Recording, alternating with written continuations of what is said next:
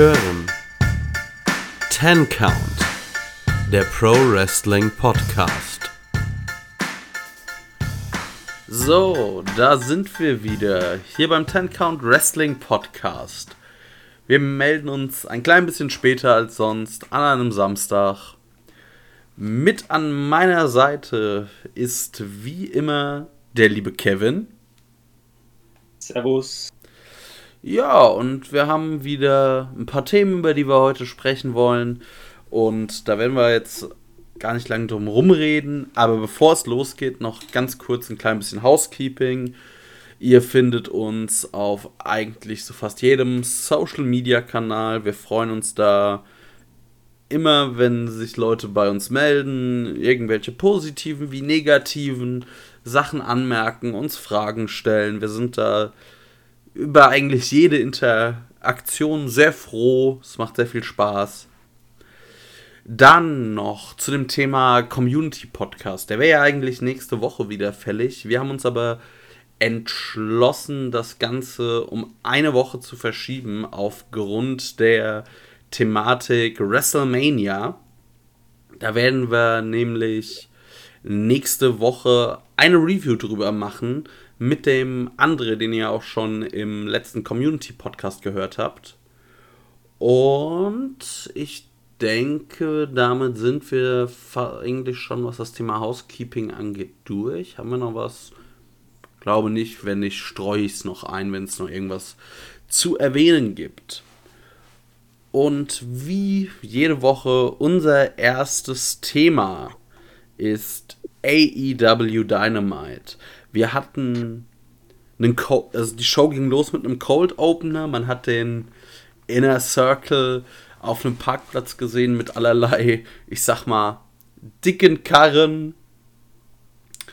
Und dann ging's los. Die Show startete mit einem Match vom dem guten Hangman Adam Page gegen Max Kester von The Acclaimed.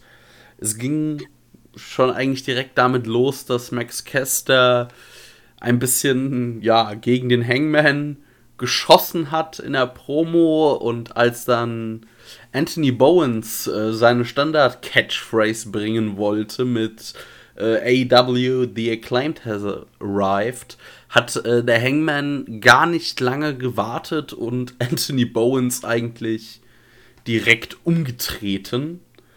Und wir hatten dann ein ja, solides Match, eher schon für AEW-Verhältnisse eins der langsameren Sorte, was mir tatsächlich oder mich nicht gestört hat. Wir hatten die üblichen Eingriffe von Anthony Bowens, der mal die Boombox äh, mit ins Spiel bringt, Max Kester eine Kette zugeworfen hat.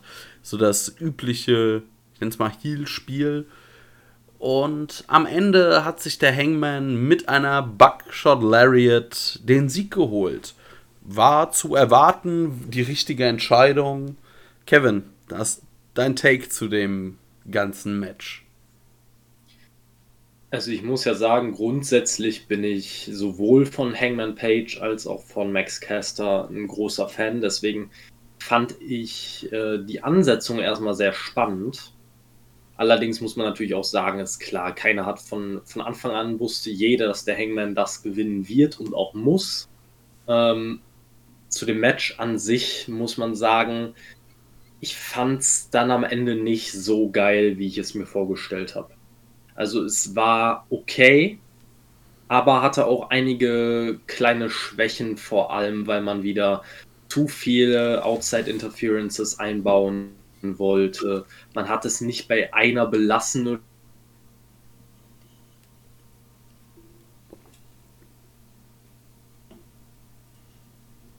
am Eingreifen und das hat den Matchfluss echt sehr gestört. Es gab auch ein, zwei Botches, die man eigentlich nicht die konnte man nicht ignorieren. Also beispielsweise einmal war Max Caster, war, äh, nee, gar nicht, war Hangman war auf dem obersten Seil und Max Caster wollte halt diesen Spot bringen, dass er direkt aufs oberste Seil springt und ihn dann mit, äh, mit einem Superplex mhm. abfertigt. Dann hat er es aber nicht geschafft, direkt aufs oberste Seil zu springen, ist abgerutscht und es sah sehr, sehr trottelig aus. Äh, Gerade auch, weil Hangman dann eine ganze Weile auf dem obersten Seil gewartet hat auf diesen Spot und nicht irgendwie versucht hat zu improvisieren oder ähnliches. Ähm, dann gab es einen Spot, du hast die Boombox angesprochen. Anthony Bones hat die so ein bisschen in, in den Ring,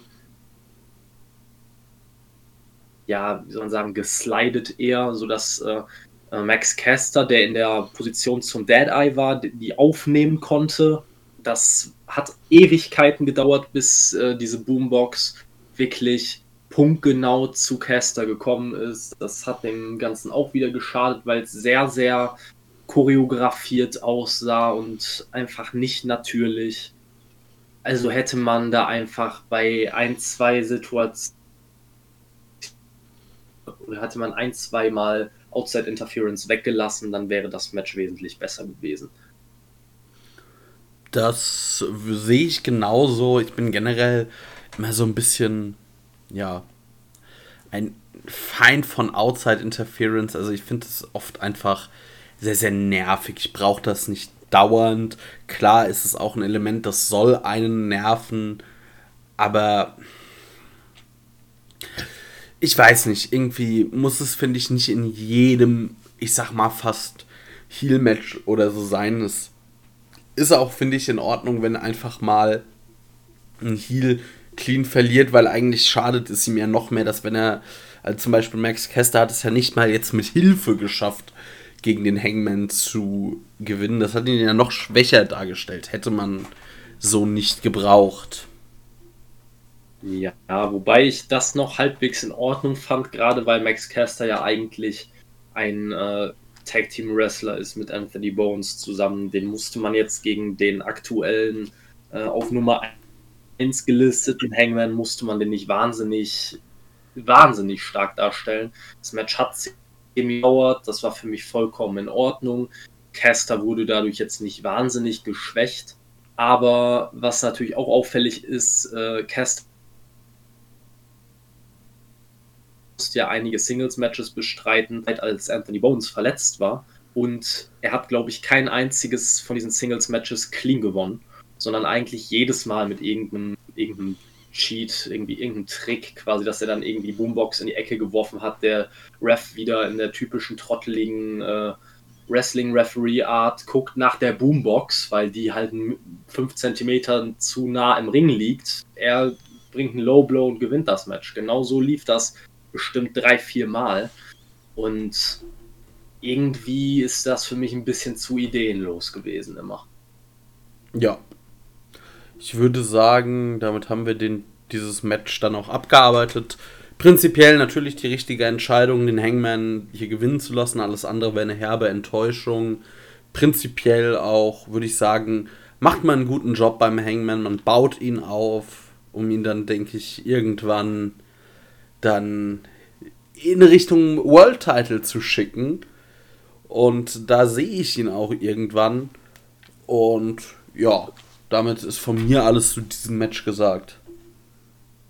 Ja, ich, ich würde da halt noch äh, hinzufügen, ich persönlich finde, man hat mit dem Hangman schon mal einen besseren Job gemacht. Einfach, äh, natürlich braucht er diese Siege gegen Leute wie Anthony, äh, nicht Anthony Bones, gegen, wie gegen Max Caster. Ähm, aber hat es ihn jetzt wirklich weitergebracht? Er ist zwar auf 1 gelistet, aber ich finde, vor einigen Wochen oder Monaten hat sich der Hangman heißer angefühlt und war für mich mehr Main-Event-Material, als es jetzt wieder ist. Man hat wieder den, für mich persönlich, den Trigger nicht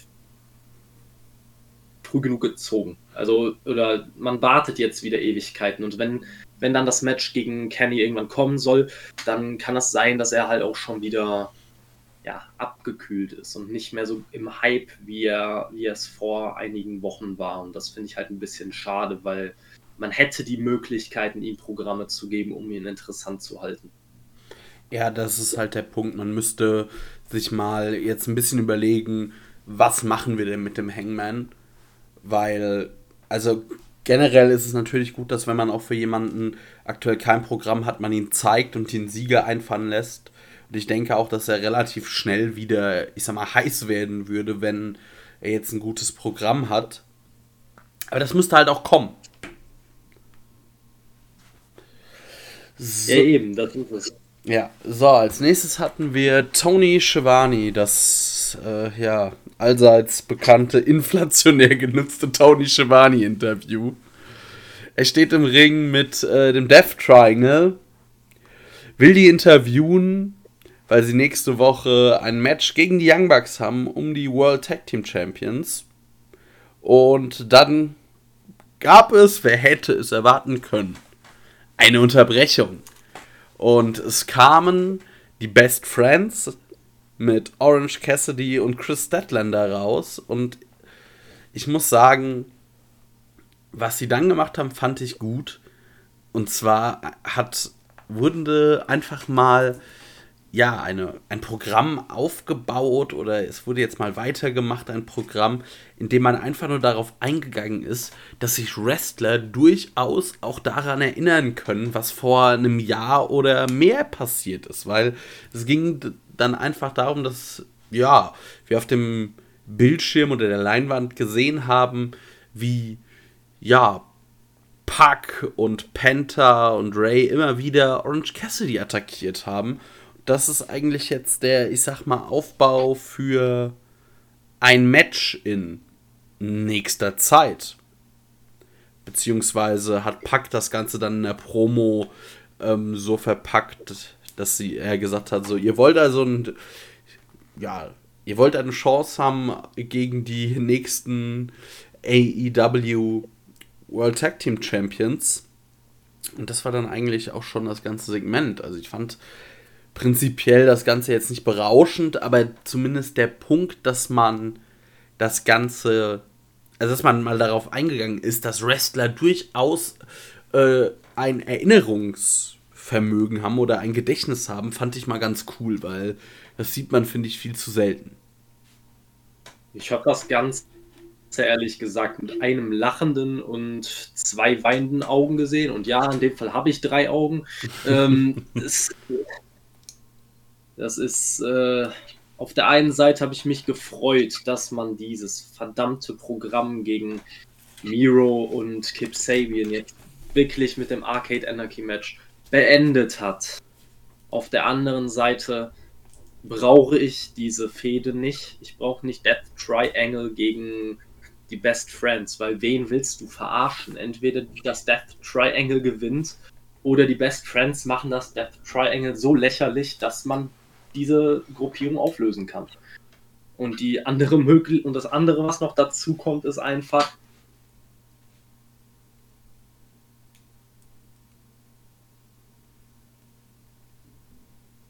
warum musste man jetzt quasi eine Fehde zwischen diesen beiden Stables anteasern, während nächste Woche erst das Tag Team Title Match stattfindet? Ich, ich, hab, ich bin wirklich nicht sonderlich gehypt auf das Match zwischen den Bucks und dem Death Triangle, obwohl es zwei geniale Teams sind. Aber man hat halt überhaupt nichts getan, um die Zuschauer auch nur in irgendeiner Weise auf dieses Match zu halten. Man geht einfach, Leute werden es sich schon angucken und die werden, voll, die werden glücklich sein. Aber letztendlich baut man jetzt dann lieber wieder kreuz und quer Fäden auf und man weiß überhaupt nicht, wo jetzt, wie es jetzt bei wem weitergeht. Vor allem hat in hat äh, Pack auch noch in seiner Promo etwas gesagt, was ich eins zu eins so unterschreiben würde, nämlich mit welchem Recht wollt ihr eine Fäden, wollt ihr eine Chance haben, gegen die künftigen Tag Team Champions anzutreten? Also man weiß nicht, wer nächste Woche Tag Team Champions ist. Die Best Friends waren jetzt ganz lange in einer Fehde mit Miro und Kip Sabian und, und wurden von Miro eigentlich im Wochentakt quer durch den Ring gepfeffert, wie so ein Pinball. Und jetzt wollen die mir sagen, dass sie gegen eines der am höchsten gerankten Tag-Teams bei AEW kurz eine Chance haben wollen. Wegen etwas, was Monate her ist. Natürlich ist das irgendwo sinnvoll, dass man die Storyline da weiterführt, aber macht das an diesem Punkt Sinn? Also ich finde nicht. Nee, macht's auch nicht. Und irgendwie, ja, weiß ich nicht, ist das sowas. Also ich hoffe einfach mal, also ich bin jetzt einfach mal so, ich hoffe, dass Death Triangle gegen die Young Bucks gewinnt. Also der Aufbau ist nicht vorhanden. Aber ich hoffe jetzt trotzdem einfach da auf einen Sieg, weil irgendwie die Bucks als Champions, auch wenn sie ein geniales Tech-Team sind, diese ganze Regentschaft war jetzt. Also sie fing großart mit einem großartigen Match an, aber danach kam dann jetzt auch nicht mehr so viel. Nun ja. Werden wir mal schauen, was da kommt. Ich würde das Ganze jetzt auch einfach abhaken, bevor wir uns da in Rage reden. Und ich würde. Ja. ja. Ich würde sagen, wir kommen einfach mal zu einem sehr, sehr guten Segment. Der Inner Circle kommt als nächstes, nämlich komplett in Schwarz zum Ring. Dann stehen sie dort und für die, ich weiß nicht, wie das auf Sky, die Leute, die es auf TNT-Serie gestern Abend geguckt haben, da weiß ich nicht, wie das aussah, aber in der Version, die man auf Fight TV sehen konnte, ähm, werden ja oft die Werbe oder werden teilweise die Werbepausen wird einfach draufgehalten und kein Schnitt gemacht. Und man sieht halt, wie Jericho dann zur ähm, Crowd sagt, so von wegen, ja, wir gehen jetzt in die Werbung. Oder sind in der Werbung und dann, äh, wenn wir zurückkommen, chantet mal alle in der Circle. Das fand ich schon irgendwie lustig und dann kam man aus der Werbung man hat generell halt gemerkt, so ja, der Inner Circle ist face geturnt. Das tut ihnen sehr gut, weil jetzt einfach das Publikum hat sie vorher schon gefeiert und Judas mitgesungen und dies und das und jetzt macht das einfach Sinn. Und dann hält Chris Jericho eine Promo, in der er auf The Pineapple, wie er den Pinnacle erst bezeichnet, eingeht, wo ich mich schon komplett weggeschmissen habe. Und er hält dann einfach eine Promo, die boah, also wirklich ihresgleichen sucht, die einfach großartig war. Er geht auf MJF ein, er geht generell auf den Rest des Pinnacles ein.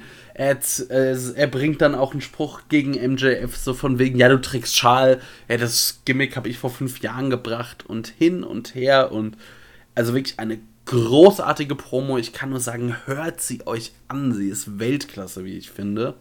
Und dann kriegen wir die Ankündigung für ein Blood and Guts Match. Das Ganze war ja schon letztes Jahr geplant. Wenn ich mich recht entsinne, ist das oder wird das dann eine Art War Games Match sein. Und mit dieser Ankündigung oder, und noch, oder auch nochmal der Ankündigung, The Worst is yet to come, ist dieses Segment zu Ende und ich muss sagen, ich war da einfach extrem verliebt in diese Promo und habe mir nur gedacht, wie gut ist Chris Jericho denn bitte am Mic?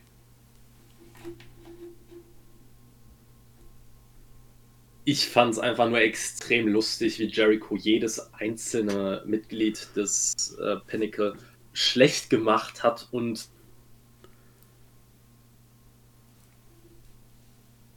Exklusivität äh, zu sprechen kam, dass sie sich zwar als The Pinnacle bezeichnen, also als den Höhepunkt der Wrestling-Industrie. Und dabei wäre MJF mit 25 noch nicht halb so gut wie er, der der GOAT ist, wie er sich selbst bezeichnet hat. Ähm, dann ähm, ist er auf Sean Spears vor allem auch eingegangen, was ich extrem lustig fand, wo er sich dann, wo er dann gesagt hat, ähm, ob man jetzt einen blonden Mohawk im Jahr 2021 äh, rocken muss, ne, kann jeder für sich selbst entscheiden. Und äh, dann auch noch gesagt, in welcher Form ist denn äh, Sean Spears auf dem Höhepunkt der Wrestling-Industrie. Ich kann mich nur an den Sean Spears erinnern, der vor zehn Jahren, wo er irgendwo gefeuert wurde, mich angerufen hat und mich um Rat gebeten hat, weil er keine Ahnung hatte, wie er irgendwo unterkommen soll. Ähm, das ist halt auf der einen Seite ist es eine geniale Promo von Jericho. die ich, äh, er hat sich auch darüber lustig gemacht, dass er bei FTA nicht mal unterscheiden kann, wer wer ist. Das weil, geht mir auch immer so. Weil die Namen einfach sehr 0815 klingen. Aber ähm, ich muss ehrlich sagen, die Promo war geil. Ich habe mich nur gefragt, wenn man The Pinnacle irgendwie overbringen möchte, ist das klug? Jericho, die nach zwei, drei Wochen vor laufender Kamera äh, vollkommen auseinandernehmen zu lassen. Also ich weiß es nicht. Aber ich fand einige Sachen, die er gesagt hat, extrem lustig. Äh, er hat zum Beispiel auch MJF immer als My Jerk of Friend bezeichnet. Äh, schöne, Ab schöne Abkürzung auf jeden Fall. Also man kann da eigentlich nichts zu sagen. Also Jericho war schon immer genial am Mic. Ähm, das war einfach super gemacht. Das Einzige, was, wo ich ein bisschen was äh, zu bemäkeln habe, ist aber nicht Jericho, sondern äh, das, was davor war mit Sammy Guevara, der wieder seinen, äh, seinen Tick mit seinen ja, Karten da gemacht hat, diese riesigen äh, Poster quasi, die er hochhält in die Kamera das kam halt einfach nicht rüber ohne, ohne große Crowd. Also das war, das hätte man sich sparen können. Aber gut, jetzt weiß man, dass es nicht funktioniert. Und ja. Das war, war ja aber auch nur in der Werbeunterbrechung, wenn ich mich recht entsinne. Ich äh, habe da nur mitbekommen, dass das schon zu dem Zeitpunkt war, nachdem, äh, nachdem der Inner Circle Chant kam. Deswegen war ich davon ausgegangen, dass das in der äh, der TNT-Version ähm, dann am Ende doch im Programm ist. Aber ich kann es nicht genau sagen. Ich weiß es jetzt auch nicht ganz genau. Vielleicht kann uns da ja jemand drauf hinweisen, wenn jemand das weiß, das wäre cool. Aber würde ich jetzt sagen, schmälert trotzdem dieses ganze Segment nicht, was. Also ich meine, der Inner Circle hat sich lange oder wirklich länger etwas ausgelutscht angefühlt, aber das hier war jetzt mal, also gerade das, also The Pinnacle, dieser Turn war nicht nur einfach um des Turns willens genial, es hat doch einfach wirklich eigentlich den Inner Circle nochmal zum Leben erweckt, was ich großartig fand. Definitiv, ja. Gut, dann hatten wir, na, ah, ja, und dann ist jetzt noch die Sache, dieses Blood and Guts Match was uns angekündigt wurde für, ich glaube, in drei Wochen, also bei einer regulären Dynamite-Ausgabe. Ich bin mal sehr gespannt, weil ich tatsächlich jetzt, ich habe mich auch nicht nochmal reingelesen, was schon bekannt ist, aber einfach mal sehr gespannt bin. Also es wird ja ein Käfigmatch mit zwei Ringen. Bin ich, weiß nicht, Kevin, bist du da besser informiert? Also es ist ja schon dieses klassische, ich nenne es mal Wargames Setup. Ähm, nee, ich habe mich da ehrlich gesagt auch noch überhaupt nicht mit beschäftigt. Ich äh, lasse mich da auch gerne einfach mal überraschen. Also ich bin auch fest davon überzeugt, dass da, eine Gro dass da was Großes passieren wird, weil man dieses Match sonst nicht in der Form angekündigt hätte. Aber was natürlich, was man natürlich auch sagen muss, solche Matches in einer Dynamite-Episode stattfinden zu lassen. Auf der einen Seite schön für die Zuschauer, die sich Dynamite wöchentlich angucken und dadurch quasi belohnt werden. Auf der anderen Seite ist das natürlich auch ein Match, was ein absolutes Highlight bei einem Pay-Per-View gewesen wäre. Und äh, da gucke ich dann auch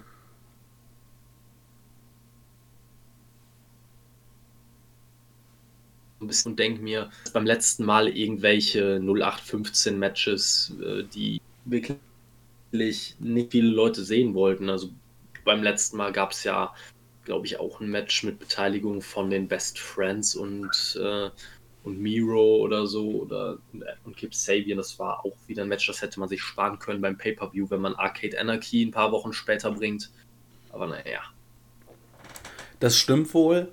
Aber ich denke, da ist vielleicht auch einfach bei AEW der Fokus ein bisschen anders. Ähm, das erinnert mich manchmal ein bisschen an, ich sag mal, die WCW, die auch ja, also fast mehr Fokus auf den Wochenshows hatte als auf den Pay-Per-Views. So ist es bei AEW nicht, aber ich denke, man will jetzt vielleicht auch einfach nutzen, dass ähm, ja, man nicht mehr sich mit NXT duellieren muss, also wohl einen gewissen Zuschauerzustrom haben wird. Und dass man da jetzt einfach mal in den nächsten Wochen, denke ich, raushaut oder viele Sachen raushaut, einfach um Leute zu binden. Also das wäre sowas, was ich mir vorstellen könnte. Das ist, natürlich ein guter Punkt. Also da muss man halt die nächsten, nächsten Wochen mal abwarten, weil gerade diese Woche hat man ja tatsächlich gegen NXT in den Ratings verloren, was aber auch kein Wunder ist, da es ja, glaube ich, Night One war von äh, Takeover Stand and Deliver. Genau. Von daher, ähm, ja, kein Weltuntergang, dass man jetzt auch, wenn es die letzte Ausgabe quasi in diesen, in Anführungszeichen, Wednesday Night Wars war, verloren hat. Aber naja. Also diesen Wednesday Night War hatte man ja, wenn, also wenn es den denn gab, dann würde ich behaupten, dann hat man zumindest das direkte Duell gegen NXT klar gewonnen über Wochen und Monate. Und ich glaube, das war, also das war jetzt ja auch keine Episode. Ich glaube, man hat nicht mal wirklich was groß probiert. Also klar, man hatte ein paar Ankündigungen, auch ein Main Event, der nicht schlecht war, aber das war jetzt, ich sag mal ganz ehrlich, wenn wenn sie jetzt unbedingt gewollt hätten, dann hätten sie da auch eine andere Card, glaube ich, hingezimmert. Gut, das stimmt wohl. Aber am Ende für einmal Ratings gewinnen gibt es halt auch nicht wirklich was. da kannst du nichts von kaufen. Eben, also die Sache ist, wenn du einmal halt jetzt absolutes Hotshotting betreibst, um eine kranke Karte hinzuzimmern und danach eigentlich vor einem Trümmerhaufen stehst, schadest du dir halt mehr. Gut. Dann würde ich sagen, machen wir weiter. Und zwar kamen wir dann zu einem Segment, bei dem, also man kann es jetzt einfach, denke ich mal, kurz umbeschreiben. Also es war erst ein Interview mit Christian Cage, der gemeint hat, ähm, dass ja er ein hartes Match gegen Kazarian hätte, der vielleicht sogar auch besser war, aber auf jeden Fall, dass er dann eben gewonnen hat und der damit durchaus zufrieden war. Und eigentlich war dieses Interview nur so ein Vorgeplänkel, weil man es jetzt mal ganz kurz sagen kann, dass einfach Taz vorbeikam und ihm ein Angebot gemacht hat, ob er denn nicht Team Taz beitreten will. Und das war dann eigentlich auch schon dieses Segment. Also Christian Cage hat jetzt das Angebot, ob er denn äh, Team Tess beitreten möchte. Äh, Wünschst ja. du dir das, Kevin? Willst du das sehen? Ich weiß es nicht. Ich kann es nicht sagen. Ich bin hin und her gerissen. Auf der einen Seite möchte ich Christian gerne weiter als Face haben, weil ich ihn einfach gönne ihm das so sehr, dass er nach diesen Jahren endlich seinen verdienten großen Singles-Run nochmal bekommt, den, der, dem ihm quasi durch die, seine Verletzung ähm, ja, geraubt wurde. Aber auf der anderen Seite fände ich es natürlich auch irgendwo interessant, wie Christian als vermutlich dann ja irgendwo Leader des Team Tess, in Anführungszeichen, wenn man Tess ausklammert, ne? ähm, wie er da funktionieren würde. Weil ich kann mir gut vorstellen, dass, äh, dass man Christian quasi Heel turn könnte und im Gegenzug Brian Cage Face turnen könnte. Und das könnte natürlich auch wieder zu einem interessanten Programm führen. Das stimmt wohl. Also da gebe ich dir recht. Aber irgendwie finde ich, also es würde halt extrem, also Team Tess war ja schon, oder hat ja schon so ein bisschen was, du hast viele junge oder eher jüngere, aufstrebende Wrestler und halt Tess, der dann als gestandener und erfahrener Manager da an der Seite steht. Und das würdest du halt natürlich komplett ähm, verändern, diese Struktur. Und also, man kann jetzt mal das nächste Segment vorwegnehmen. Ich glaube, ehrlich gesagt, dass wir eher demnächst irgendeine Form von Implosion bei Team Tess sehen werden. Und ich glaube, also ich glaube nicht, dass wir Christian Cage da drin sehen, weil also Christian Cage als Face, das ist, denke ich, das ist das, was die Fans wollen. Damit verdienst du allein mit T-Shirt-Verkäufen hier und da und allen möglichen Sachen Geld. Und ich denke, man soll, man wird, bevor man ihn vielleicht, also man wird ihn vielleicht auch nochmal heel turnen, aber ich denke, dass er sich erstmal vielleicht einfach auch von einer vollen Halle demnächst irgendwann mal feiern lassen kann, bevor es dann dazu kommt, dass er heel turnt. Das habe ich mir auch gedacht, nur was bei AEW halt natürlich immer eine extrem, immer extrem heftig ist, ist, dass sie eigentlich nie den Weg gehen, den man denkt. Deswegen bin ich immer, bin ich jetzt gerade immer am überlegen, wie man jetzt wohl vorgehen wird. Weil man im Prinzip den Fans deutlich macht, dass Christian natürlich als der moralisch überlegene Face wird dieses Angebot natürlich niemals annehmen. Daraufhin würde es dann wahrscheinlich, wenn man nach 0815 Booking-Regeln geht, also ich habe jetzt gerade wieder mein äh, 0815 Booking-Lexikon äh, aufgeschl aufgeschlagen. Das sagt mir, ah, okay, es gibt eine Fehde zwischen Team Tess und Christian Cage. Ne? Ja. Das, äh, geht man diese Route, dann wäre das halt irgendwo natürlich sehr vorhersehbar. Und ob man diese Feder auch braucht, ist eine andere Geschichte. Ähm, natürlich kann es auch sein, dass es tatsächlich eine Fehde gibt zwischen Team Tess und Christian Cage.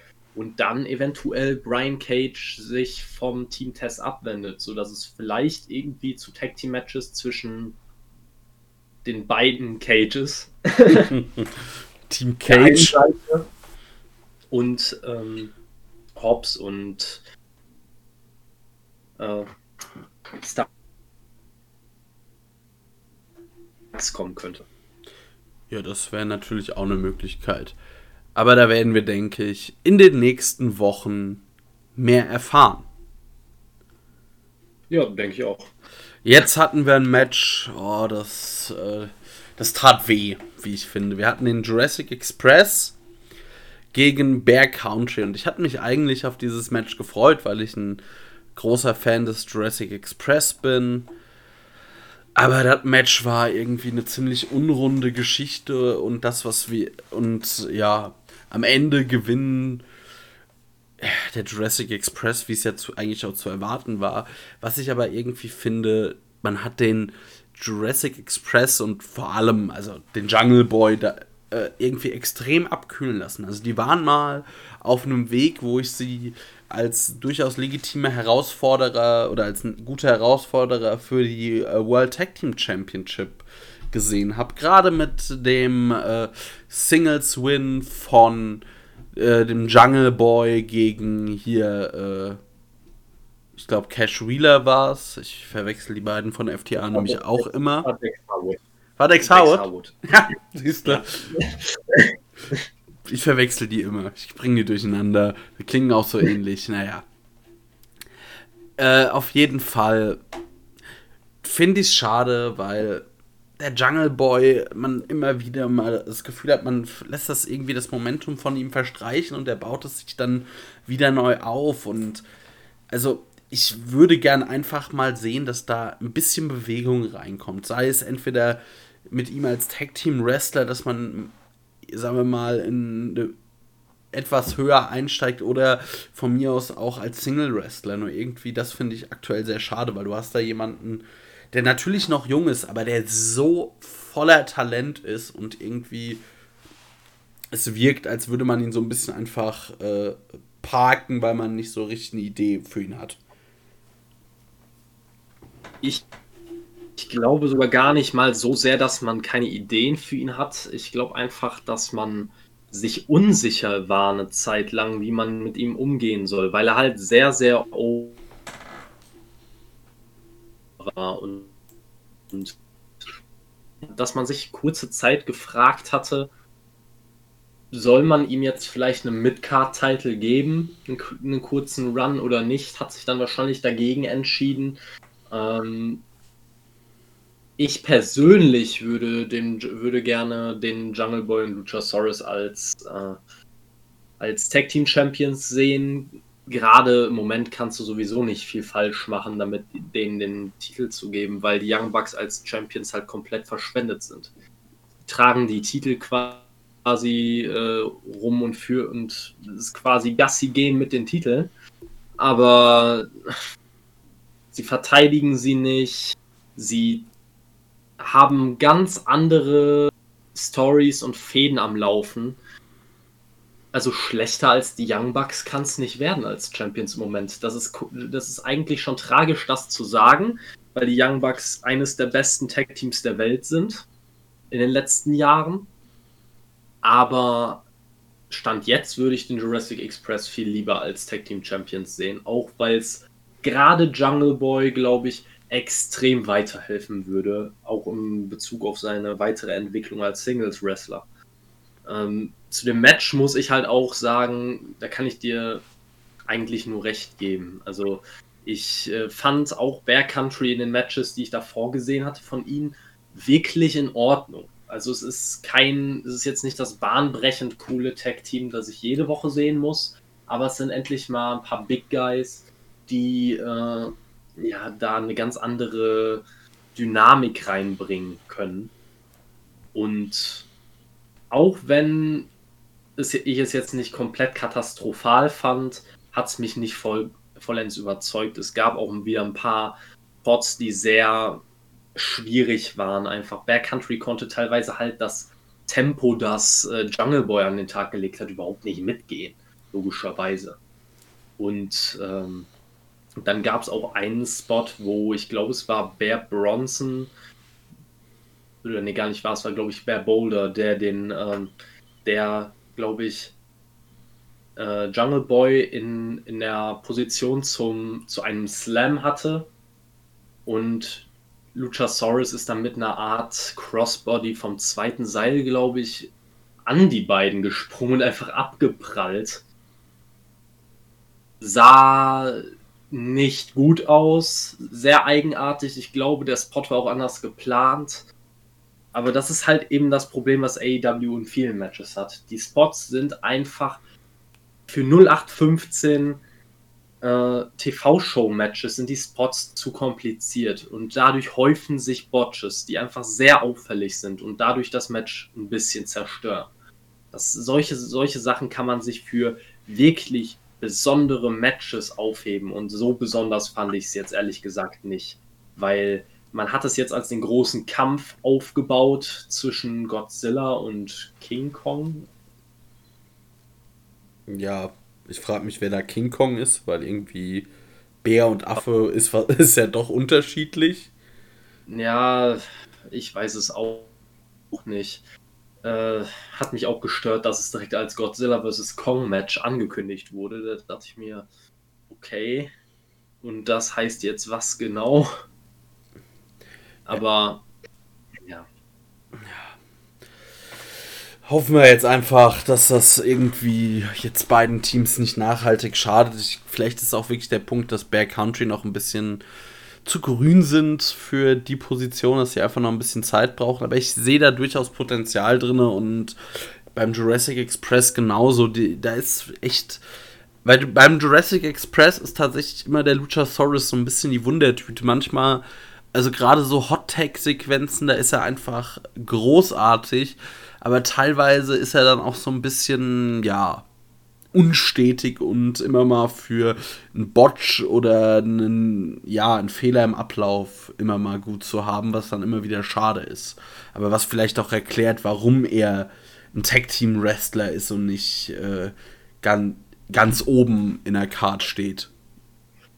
Ja, ich finde es halt schade, dass er, er ist ja jetzt auch, ich weiß nicht sein genaues Alter, aber er ist auf jeden Fall nicht mehr in seinen 20ern. Er ist mindestens mal Mitte 30 und ähm, da finde ich es halt sehr schade, dass er es nicht hinkriegt, weiter an seinem In-Ring-Stil zu arbeiten. Er kann tolle Highspots und so weiter, bringt er immer wieder in das Match rein, wo du, dir denkst, wie ist das mit seiner Masse überhaupt möglich?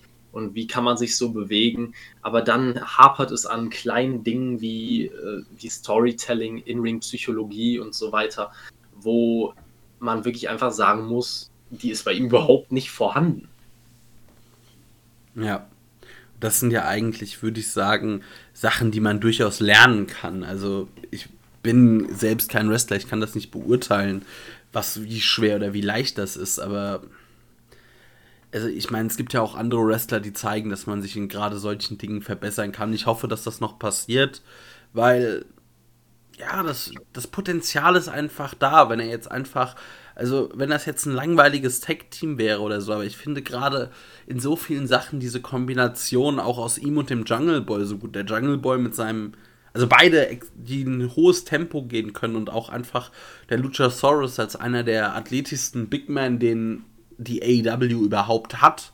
Das wäre einfach pures Gold, wenn er da noch ein paar Schippen drauflegen könnte. Vielleicht passiert es noch, ich hoffe es doch. Toi, toi, toi. ja, und wir kommen zum nächsten Tony Schiavone-Interview. Ich wäre dafür, wir, wir, trinken demnächst einfach jedes Mal einen Schnaps, wenn das passiert bei einer AEW-Ausgabe. Wir sind in ein paar Wochen absolut wasted. ja. Dann lassen wir uns von Tony Khan äh, quasi die, die Rehab bezahlen. ja, ja, genau. ähm, ja, das ist also wirklich wie jede Woche Tony Schiavone. Sting wird unterbrochen von Lance Archer. Einziger Unterschied, diesmal antwortet Sting und sagt also mehr oder weniger einfach zu Archer so, du hast alles, du kannst alles. Und äh, ja, dann nutze doch mal dein Talent. Du bist, kannst ein Main Eventer sein, aber dann sei es auch. Und zu Jake Robert sagt er ihm noch, er soll ihm dabei mal helfen und ihm mal zeigen, wie das geht. Und das war es dann auch irgendwie. Und ich muss sagen, ich finde es, also es ist einfach, wie man da aktuell Sting einsetzt. Es ist Perlen vor die Säue. So man, also zum einen dieses jede Woche muss man's wird Sting eingesetzt. Das finde ich ist schon der erste Fehler. Also ich will doch, dass dieser Moment, wenn Sting rauskommt, was Besonderes ist. Also wenn ich mich daran zurückerinnere, ich habe Winter is Coming, also die seine Debüt-Episode habe ich live gesehen und was das für ein What the fuck Moment war und auch in den ersten Wochen danach, wie großartig das war. Immer wenn er rauskam. mittlerweile ist das so abgenutzt, weil sie so, weil sie ihn so inflationär einsetzen und dann auch noch für halt wirklich so einen Stuss. Also das ist ja wirklich, ich weiß nicht, was man davor hat, aber es ist irgendwie einfach unnötig und Nonsens und wird von Woche zu Woche gestreckt und es passiert irgendwie nichts. Äh, ich will einfach, dass gerade diese Lance Archer Sting-Sache damit jetzt ähm, irgendwie vorbei ist und Lance Archer jetzt, keine Ahnung, sich Gedanken macht und einfach, ja, man vielleicht mit ihm auch mal irgendeinen Plan nachgeht, weil ein guter Wrestler ist er. Da glaube ich leider bei AEW nicht dran. Weil AEW ja gerne solche Sachen ein, äh, immer wieder einstreut, um dann zumindest irgendwann, ob jetzt in naher Zukunft oder in ferner Zukunft, darauf einzugehen. Und ich glaube leider, dass wir an diesem Programm zwischen Sting und Lance Archer oder zumindest zwischen Lance Archer und irgendeinem, irgendjemandem, der Sting repräsentiert, möglicherweise halt Darby, glaube ich, gar nicht vorbeikommen werden, was ich bisschen, ein bisschen schade finde. Äh, ich würde dir auch komplett zustimmen, was, äh, was Ding angeht. Ist, ich kann nur eine Sache dazu sagen, wirklich. Tony Schiavone hat das angekündigt, das Interview, und hat gesagt, this never gets old. Und ich dachte mir nur so, doch, Tony, genau das tut es. Seit Wochen fuckt es mich nur noch ab ich, wenn ich dich schon sehe und du kannst ja wirklich am wenigsten dafür, krieg ich Heulkrämpfe. Ich möchte, ich möchte es nicht sehen. Ich möchte nicht jede Woche drei Tony Schiavone Interviews haben. Seid ihr denn wirklich so ideenlos, dass ihr, dass ihr so ein Segment zwischen zwei bis drei Leuten nicht hinbekommt, ohne Tony Schiavone auf die Rampe zu stellen, damit er irgendein, irgendein Gespräch einleitet, das da nicht zustande kommt? Es ist einfach nur langweilig. Es ist cringe. Es ist unfassbar schlechte, schlechtes Booking und Writing. Also, ich habe keine Worte mehr dafür, wirklich. Ich kann es nicht verstehen. Vor allem dann auch für sowas. Wenn es jetzt einen Angriff gegeben hätte von Lance Archer auf Sting, dann hätte ich gesagt, okay, ich bin zwar noch immer kein Freund davon, dass es dieses Programm geben soll, aber das wäre wenigstens irgendwo eine Legitimation gewesen, warum man dieses Interview braucht.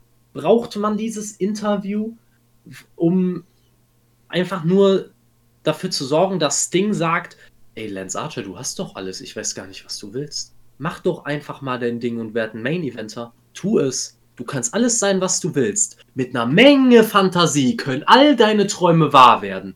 Ne, also dafür brauche ich kein Tony Schiavone Interview.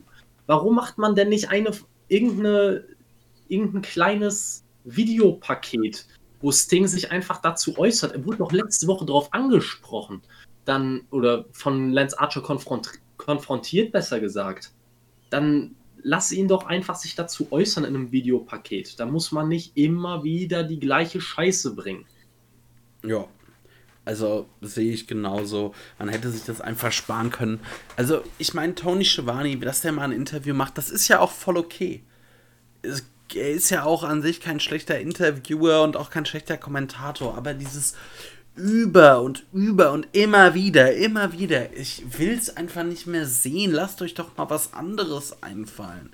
Also es ist halt einfach so, so eindimensional und so unkreativ. Und immer was, was ich bei AW gerne lobe, ist eigentlich eine Kreativität. Aber die kommt da aktuell komplett ab bei diesen Sachen, wo ich mir denke, also du kannst ja vielleicht auch irgendwie ein Programm mit Lance Archer und Sting gut einfädeln oder so. Dann, was weiß ich, lass es doch auf irgendeinen alten Beef zwischen Jake Roberts und Sting rauslaufen und Jake Roberts kann halt Sting nicht mehr wirklich selbst äh, vermöbeln, weil er gesundheitlich im Eimer ist, dann kann er doch seinen Murderhawk Monster auf ihn hetzen oder irgendwie sowas. Es gäbe ja genug Möglichkeiten, aber nein, Tony Schiavone Interview, Tony Schiavone Interview, Tony Schiavone Interview. Ich will es nicht mehr sehen. Ja, und äh, zu Jake Roberts würde ich auch gerne noch eine Kleinigkeit sagen. Ich finde es schade, man hat ihn als Sprachrohr für Lance Archer verpflichtet. Er durfte dieses Mal auch ein bisschen was sagen, aber Jake Roberts war komplett daneben.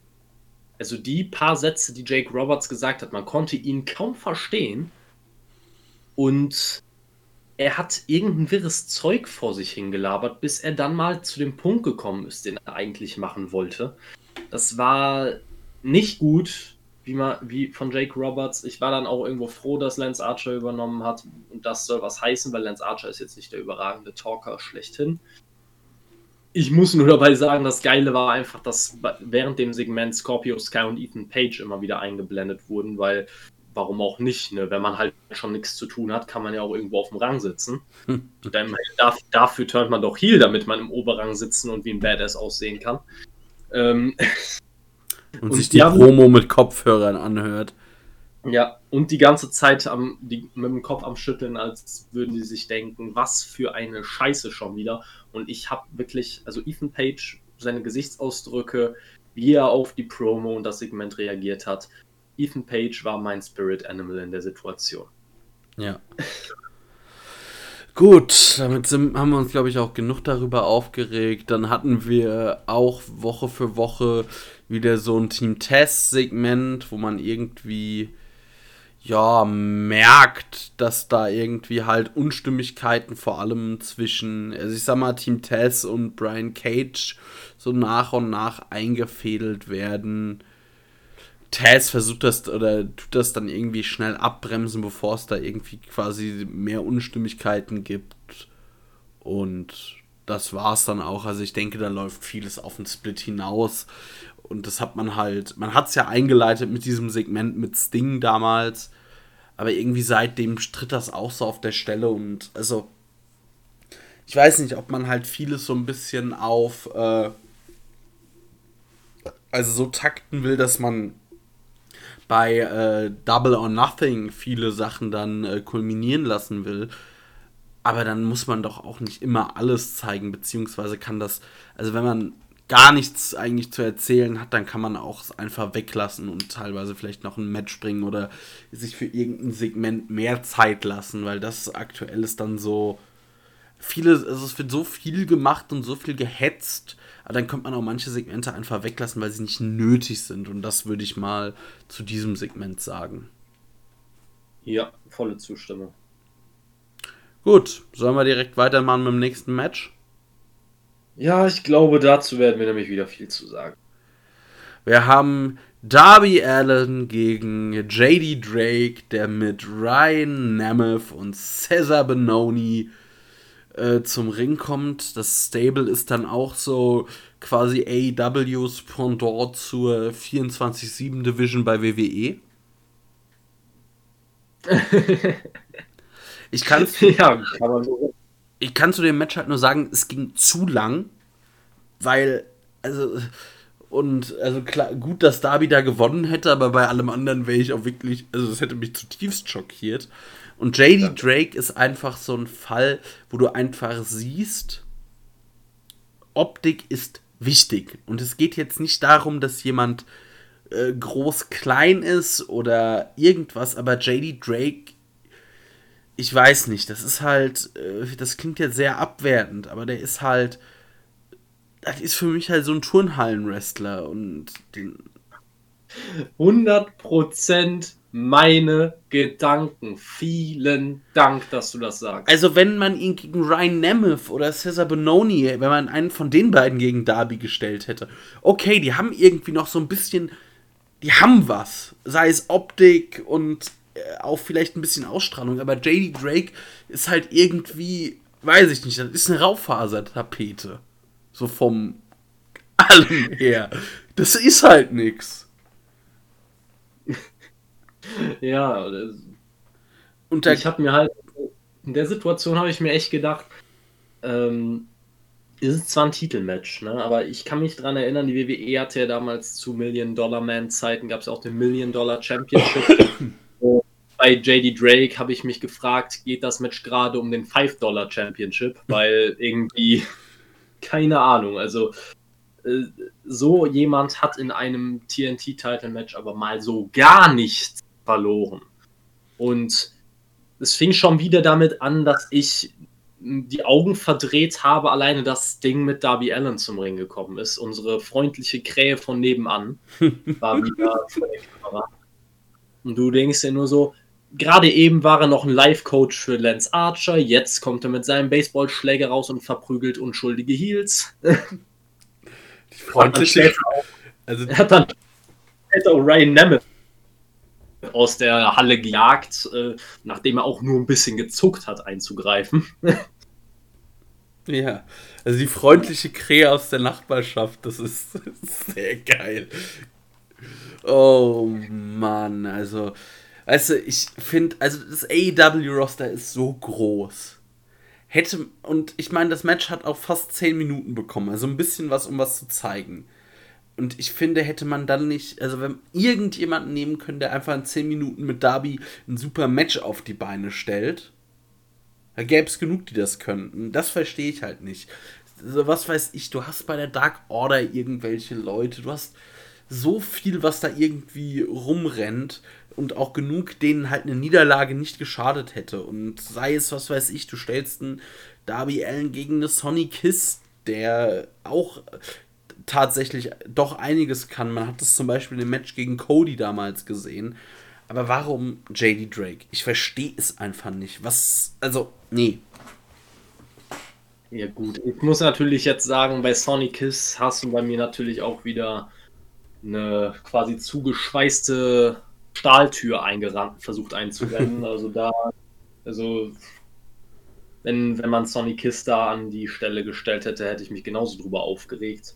Ich finde halt einfach, Jobber bleiben Jobber. D damit kann man es eigentlich schon zusammenfassen. Man braucht Jobbern kein Titelmatch geben, gerade weil der TNT-Titel jetzt nicht der klassische 0815 Midcard-Titel ist. Der TNT-Titel hat schon was Besonderes an sich. Er wurde bis jetzt, wie, wie, ich schon mal gesagt habe, nur an Leute vergeben, die auch wirklich, äh, wo man auch wirklich merkt, dass die Company auf sie baut.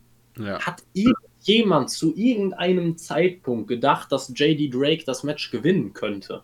Nie im Leben. Und das ist halt das Problem einfach. Jetzt mal ab, äh, unabhängig von seiner Optik, du hast da genug drüber gesagt. Ich als äh, jemand, der da sehr drauf achtet, könnte mich da stundenlang drüber aufregen. Aber äh, jetzt mal im Ernst, wofür? Wofür neun Minuten Matchzeit? Und vor allem JD Drake durfte so viel Offensive bringen. Es sah wirklich nach einem ausgeglichenen Match aus und das darf nicht sein. Darby ist kurz davor, quasi wirklich ein Main-Eventer zu sein. World-Title-Material. Und JD Drake war das erste Mal bei Dynamite im Ring zu sehen und liefert sich ein 10-Minuten-Match mit dem TNT-Champion. Es tut mir leid, das ist einfach Bullshit. Ja, das Problem ist da, glaube ich, dass Darby halt, das ist vielleicht auch was, wo man, wo er ein bisschen noch dran arbeiten muss das ist vielleicht, weil Darby gefühlt ja immer den Underdog spielt. Und da muss sich, finde ich, ein bisschen was ändern, dass äh, Darby auch ruhig mal ein Match auf eine gewisse Weise dominieren kann. Nicht in dem Sinne, dass er jetzt den, den Gegner irgendwie mit Chain Wrestling oder irgendwelchen Holes oder so dominiert, aber dass er einfach mit, ja, halt Moves einfach auch trotzdem mal die Oberhand hat. Weil aktuell arbeitet er jedes Match so aus der, ähm, ja, aus der Defensive heraus, dass er viel einsteckt. Und das ist ja auch oft genug in Ordnung, wenn er gegen äh, vergleichsweise starke und gut aufgebaute Gegner oder so antritt. Dass er da so ein bisschen man das zeigt, der ist halt einfach zäh, du kriegst nicht klein und irgendwann äh, schlägt er zu. Aber gegen JD Drake, finde ich, sollte er schon derjenige sein, der da der bessere ist und auch der dominante. Ja, definitiv. Ähm, ich würde gerade mal was einschieben noch, weil ich gemerkt habe, dass wir eine Sache übersprungen haben, bevor wir weitermachen nach, mit dem, was nach dem Match passiert ist. Ja. Ähm, nämlich haben wir vergessen, dass es noch ein Videopaket gab von QT Marshall und seiner neuen Gruppierung, wo ja. er noch, noch mal kurz dazu geäußert hat äh, und gesagt hat, dass er es leid ist, immer nur die Arbeit für Cody machen zu dürfen. Seinen, er hat, glaube ich, gesagt, seinen ja, eingerosteten Bruder oder ähnliches äh, durch, äh, durch Matches tragen zu müssen und für ihn alles tun zu müssen. Ähm, und jetzt würde sich das ändern. Und äh, deswegen hätte er sich mit echten Männern umgeben. Ähm, ich komme da gerade auch drauf, weil Anthony Ogogo wohl nächste Woche sein Dynamite-Debüt geben wird und sein ja, Dynamite In-Ring-Debüt direkt. Und da bin ich schon sehr gespannt drauf. Ansonsten hat äh, auch QT noch interessante Sachen zur Vergangenheit von, äh, von Cody gesagt, hat unter anderem den Namen von Ted DiBiase Jr. hat er gedroppt und hat gesagt, dass er quasi damals die zweite Geige für Ted Jr. gespielt hat. ähm, und er dann in die Indies gegangen ist und sich mit Vanilla Midgets umgeben, umgeben hat, weil er so der Star werden konnte, von dem er eigentlich wusste, dass er es nie sein kann. Und das fand ich schon irgendwie interessant, äh, dass er es so gesagt hat, weil man könnte, auch als, ich jetzt als Cody-Fan, kann manche Teile seiner Argumentation nicht von der Hand weisen. Ähm, und das Einzige, was ich mir dabei nur gedacht habe, er spricht davon, dass er sich mit Männern umgeben hat. Und direkt neben ihm ist Aaron Solo, der quasi die Personifikation von einem Vanilla Midget ist. Gut, aber immerhin noch Nick Camarado und Anthony Agogo. Der eine ist ein. Mo ja, das ist wohl richtig, aber ich dachte mir nur so, in dem Moment muss ich doch Aaron Polo gedacht haben, wie bin ich hier hingekommen? Ja. Gut. Ich muss sagen, ich bin sehr gespannt auf das äh, Debüt von Anthony Gogo, weil der einfach, also ich finde es immer oder finde es oft sehr geil, wenn du Leute hast mit einem realen Kampfsportbezug, die können einfach, äh, finde ich, ja, in puncto Glaubwürdigkeit einfach so viel schon direkt mitbringen. Also, was weiß ich, ein super Beispiel bei der WWE eine Ronda Rousey, eine ähm, Shayna Baszler oder ja, alle möglichen Leute, auch Brock Lesnar, die allesamt ja zum Beispiel MMA-Vergangenheit hatten, das bringt einfach direkt so einen Boost an Glaubwürdigkeit. Also, das finde ich sehr, sehr cool. Bin ich sehr gespannt, wie der gute Mann sich schlagen wird. Habe ich Bock drauf. Ich bin auch schon sehr gespannt. Vor allem, was ich bei Anthony Ogogo immer sehr interessant finde, ist, man hat bei Leuten, die neu oder beziehungsweise frisch im Business sind, oft das Problem, dass sie sich erstmal nur auf In-Ring-Arbeit konzentrieren und am Mic, wenn sie etwas sagen müssen, oft sehr unbeholfen wirken. Aber bei Anthony Ogogo ist es überhaupt nicht der Fall. Er durfte auch hier als einziger, glaube ich, von den anderen drei Mitgliedern von QT Marshalls neuem Stable überhaupt etwas sagen. Und man muss wirklich sagen, Anthony Ogogo ist wirklich ein guter Talker. Und mit seinem britischen Akzent wirkt alles, was er sagt, nochmal eine Spur abgehobener. Was ich absolut geil finde. ja. Gut, dann kommen wir noch wieder zu dem Match zurück. Also am Ende zeigt Darby einen Avalanche oder wird auch Avalanche äh, Code Red, also vom Ringseil oder ein Super Code Red, wie man es auch immer nennen mag. Zeigt danach den Coffin Drop, gewinnt das Ding. Äh, und hier das Hardy Family Office kommt raus, möchte Darby attackieren, durch den Tisch hauen. Dark Order kommt mit Sting raus, macht den Save. Und äh, am Ende steht da nur noch ein einzelnes Häschen rum. Also The Bunny. Und das krieg, und die kriegt dann von, äh, wie heißt's? Ty Conti. Ty Conti, genau. Äh, auf die Fresse. Und ja, da hat man aber durchaus gewisse Schwächen bei Ty Conti am, ich sag mal, äh, Ground Pounding, also dieses auf jemanden einschlagen, der am Boden liegt, gesehen war, naja, gut. Dann hatten wir danach, oder möchtest, also damit endete das Segment, dann möchtest du da noch irgendwas zu sagen zu diesem Eingriffsthema? Willst dich nochmal aufregen über irgendwas? Nee, nicht wirklich. Ich meine, wir haben letzte Woche schon genug besprochen, dass ich äh, keine, kein Match zwischen Matt Hardy und Darby Allen brauche. Jetzt kriegen wir genau das. Ja, was soll man sagen? Es war leider abzusehen.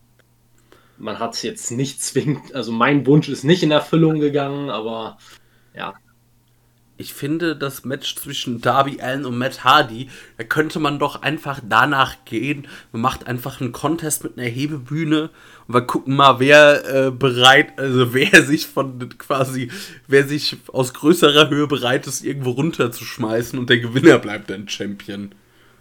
Ich setze auf Darby. also ich weiß nicht, vielleicht auch Matt Hardy. Also aber die Sache ist, ich wette darauf, dass Darby danach eher in der Lage ist, noch ein Match zu bestreiten wieder. ja. Gut. Ja. Dann haben wir als nächstes hatten wir ein Videopaket zu der ganzen Moxley, Young Bucks, Kenny Omega Chose. Da kommen wir später zu. Äh, als nächstes hatten wir ein Interview von Alex Marvez, der Chris Jericho interviewen will. Und ich frage mich, also so langsam wird's, rege ich mich auf, ich will Alex Marvez endlich mal wieder in irgendeiner lächerlichen Situation sehen. Also einfach nur Backstage gefällt mir nicht so gut. Hätte der nicht irgendwie Chris Jericho aus dem Whirlpool holen können oder irgendwie sowas? ja. Na gut. Auf jeden Fall äh, kommt es dann nicht zu einem Interview, sondern äh, The Pinnacle attackiert Chris Jericho und prügelt ihn so durch die Gegend. Und dann wird auch darauf aufmerksam gemacht, so, hm, also wieso greift denn der Inner Circle nicht ein? Und dann sieht man, oh, oder zeigt man, ja, die wurden irgendwie in ihrer Umkleidekabine eingeschlossen. Die schlagen dann die Tür ein und äh, also man sieht das immer zeitgleich oder immer mit halt kurzen Schnitten. Und auf einmal, und äh, dann möchte man, oder der Pinnacle möchte Chris Jericho mal wieder mit einer Powerbomb durch den Tisch befördern. Aber es gab ein Save und er war angekündigt, aber ich hatte ihn überhaupt nicht mehr auf dem Schirm. Es kommt einfach Iron Mike Tyson raus, der verjagt The Pinnacle, weil dann auch danach kommt auch noch der Inner Circle. Der einzige, der sich von Mike Tyson nicht in Sicherheit bringen kann, ist der gute Sean Spears. Und der kriegt aber mal wirklich vollkommen, also der kriegt halt mal seine Tracht Prügel. Das sah richtig gut aus. Mike Tyson auch in bestechender Form, also muss ich sagen, das fand ich sehr, sehr cool, weil also auch einfach Mike Tyson, er muss einfach nur rauskommen und der hat halt einfach allein dieser Name, der spricht für sich und das fand ich sehr, sehr cool. Ja, also ich fand auch, äh, erstmal ist es natürlich wieder bezeichnend, dass Spears das einstecken muss, aber na gut. Für irgendwas hat man den ähm, ja im Pinnacle. Genau. Er ist halt der Höhepunkt im für sich für andere Stars zum Boxsack machen. Keine Ahnung. Ähm, nee, also ich, ich fand es grundsätzlich auch cool, dass man Mike Tyson hier eingebaut hat. Das Einzige, was ich mich halt nur gefragt habe, wieder, ist das jetzt wirklich gut gewesen für, für The Pinnacle? Weil man heute schon, also in dieser Ausgabe hatte man schon eine, wie gesagt, die Promo von Jericho, wo er quasi jedes Mitglied des Pinnacle auseinandergenommen hat. Wo er für Mitglied für Mitglied gesagt hat, dass sie eigentlich gar nicht so toll sind, wie alle immer tun. Und es eigentlich, eigentlich die deutlichen Schwächen offengelegt hat. Und jetzt kommt ein, wenn auch natürlich, wenn auch wenn er in Top-Form war, also wirklich überragende Form, Mike Tyson, ähm, kommt ein in die Jahre gekommener Boxer und vertreibt ein Stable, wenn man es einfach mal wirklich objektiv betrachtet, aus fünf Pro-Wrestlern? Ja, vier. Gut, vier Pro-Wrestler und Tully Blanchard. Gut, der kann ja nicht viel mit, mithelfen, aber du weißt, was ich meine. Ähm, das hilft jetzt nicht zwingend, um The Pinnacle als äh, irgendeine große Gefahr darzustellen. Das stimmt wohl. Also da gebe ich dir recht, man muss jetzt aufpassen, dass man The Pinnacle nicht zu schlecht darstellt, weil, also mit dem Inner Circle konnte man es machen, weil die einfach schon eine gewisse, ich sag mal, Reputation hatten und einfach da waren. Aber The Pinnacle darf man jetzt nicht verbrennen. Die müssen in der nächsten Zeit jetzt auch sich ein bisschen erstmal halt was aufbauen, bevor man sie, also weil wenn man sie direkt verheizt, wird das schwer. Mal schauen, was man davor hat. Ja. Aber ich nächste Woche ist ja, glaube ich, ein Match angekündigt, oder war das? Ja, nicht, wir haben. Für, nicht, doch, doch, warte kurz. Wir haben angekündigt. Wo habe ich es denn? Das wird doch hier. Genau, wir haben Dex Howard gegen Chris Jericho. Ähm, Dex Howard mit Cash Wheeler dabei, Chris Jericho mit Sammy Guevara. Alle anderen Pinnacle und Inner Circle Mitglieder sind vom Ring verbannt und wir haben Special Enforcer Mike Tyson. Das ist schon geil. Also, ich weiß nicht, Mike Tyson. Auf der einen Seite finde ich es geil, auf der anderen Seite sind es natürlich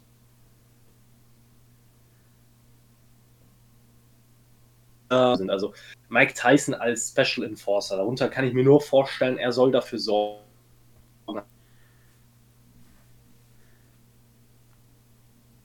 sehen, dass Mike Tyson offensichtlich auf der Seite des Inner Circle steht. Von daher macht es wirklich Sinn, ihn als Special Enforcer an den Ring zu stellen, weil es ja eigentlich nur klar ist, dass er den Pinnacle benachteiligen wird in der Hinsicht. Und zudem kämpft da Dex Howard gegen Chris Jericho. Das eine ist der Leader des Inner Circle, das andere ist einer der Tag Team Guys des Pinnacle. Wer wird dieses Match wohl gewinnen? Also, ich weiß auch nicht, was man da erwarten soll. Also, es ist irgendwie, die Paarung hätte geiler sein können, wenn man jetzt nicht Chris Jericho gegen Harwood gestellt hätte oder einen anderen Gegner für Jericho benutzt hätte. Gebe ich dir vollkommen recht. Ja, das ist, ist ein bisschen kritisch. Ja, ein bisschen Perlen vor die Säue, aber ansonsten. Ja. Einfach, der Typ hat natürlich einfach eine Reputation. Da braucht man nicht drüber reden. Der Mann ist auch in seinem fortgeschrittenen Alter noch ein absoluter ist und meist. Ich meine, ich kann jetzt ehrlich gesagt nicht äh, beurteilen, was für ein großer Draw er ist, weil wie gesagt, man hat diese Woche halt wieder, man hat diese Woche gegen NXT äh, deutlich den kürzeren gezogen bei den Ratings, obwohl äh, klar, das eine war ein Takeover Tag 1, aber trotzdem er als, sollte eigentlich ein Draw sein, der die Ratings ja eher nach oben kickt. Aber einen großen, einen großen Erfolg konnte ich da jetzt nicht sehen. Ja, wird sich zeigen, wie das, wie das zieht oder wie nicht. Also das werden wir in den nächsten Wochen sehen. Gerade wenn ein NXT auf einem Dienstag liegt. Das ist halt auch ein Punkt. Gut, dann kamen wir zu unserer allerliebsten Zahnärztin, Dr. Britt Baker, die eine Promo hält, ähm, das sagt, was jeder denkt, die Ratings bei AEW sind Bullshit. Und ja, die. Also das kam daher, weil sie ein Titelmatch gefordert hat. Und ja, wo ich, also dazu kann ich auch nur sagen, gebt der Frau endlich ein Titelmatch. Gebt's ihr. Jetzt. Ich will einfach so, ich möchte sie als Champion sehen. Zumal sie ja auch einen legitimen Punkt hat. Also die, diese Rankings bei AEW sind lächerlich bis hinten gegen, weil jemand wie Red Velvet, die ihre Siege beispielsweise fast ausschließlich bei Dark gesammelt hat, teilweise in die Top 5 vorgedrungen ist oder sogar auf Platz 1 zeitweise war. Äh, tut mir leid, aber auch wenn ein Sieg bei Dark natürlich irgendwo eine Bedeutung haben sollte, muss ein Sieg bei Dark oder Dark Elevation anders gewertet werden als ein Sieg bei Dynamite gegen einen starken Gegner. Ja, auf jeden Fall. Ich denke, ich weiß nicht, dazu ist auch fast alles schon gesagt. Also außer, dass ich noch die Frage stelle, wo, wo ist eigentlich Thunder Rosa? Was soll das? Also, wir haben die zwei, wir haben zwei Frauen, die das größte und beste Match der AEW Women's Geschichte hinlegen und wir haben beide seitdem nicht mehr im Ring gesehen. Wir haben beide seitdem äh, kaum noch irgendwie in der Halle gesehen. Was soll das? Ich verstehe es nicht. Ich kann es dir auch nicht beantworten. Also das Einzige, ich habe jetzt ehrlich, ehrlich gesagt die NWA die letzten Wochen nicht verfolgt. Ich kann nicht sagen, ob, ob Thunder Rosa bei der NWA im Moment wieder stärker eingebunden ist oder ähnliches. Ich, ich weiß es wirklich nicht. Aber falls es nicht daran liegen sollte, dann bin ich, äh, dann äh, muss ich da wirklich, muss man sich wirklich fragen, was man genau erreichen möchte. Wenn man nämlich erreichen möchte, dass das Match, das die beiden hingelegt haben, dann später wirklich überhaupt keine Wirkung mehr für die beiden hat, dann ist man auf einem guten Weg. Ja, auf jeden Fall. Dann keine Wirkung. Wir hatten Ty Conti gegen The Bunny. Ty Conti gewinnt das Ganze mit dem ihrem Didi Ty, wo ich sagen muss, ich fand, finde, äh, also wenn wir gerade dabei sind, ihren äh, Ty KO ist der weitaus coolere Finisher, aber das ist was anderes. Sie hat das Match gewonnen, da fragt man sich noch mehr, warum musste sie letzte Woche ähm, sich von The Bunny covern lassen, auch wenn das Ganze natürlich nicht clean war. Ist das jetzt irgendwie eine Form von 50-50 Booking, die ich nicht brauche? Überhaupt nicht. Also ich verstehe es nicht. Nee, ich, ich kann es auch nicht verstehen. Ich meine, ich bin froh, dass The Bunny nicht gewonnen hat. Das Match war in Ordnung. aber auch wieder sehr, sehr viel, äh, ja, viel Tohu Wabohu darum, viel Outside Interference. Äh, ja. Ich weiß nicht, was ich dazu sagen soll. Also ich bin, ich bin erstmal froh, dass Tai Conti gewonnen hat. Ich muss dir zustimmen, dass der Tai KO eigentlich der coolere und passendere Finisher für sie ist als der Didi Tai, vor allem weil der Didi Tai bei ihr immer, äh, ich vergleiche das halt immer mit Andrade, weil er diesen Move halt auch regelmäßig benutzt hat. Ähm, bei ihr sieht er halt so aus, als müsste sie nochmal ihre Arme sortieren, bevor sie den richtig äh, ansetzt. Das irgendwie ist das für sie keine natürliche Bewegung, schätze ich mal. Ähm, aber ja, ich glaube, man muss auch nicht viel dazu sagen. Ich verstehe auch nicht, warum man das letzte Woche gemacht hat, um dieses Match anzusetzen, weil man hätte es auch anders machen können. Äh, so hat es eigentlich keinem von den beiden wirklich großartig geholfen. Aber es war bei weitem nicht so schlimm wie das, was man von der AEW Women's Division in den letzten Wochen gesehen hat.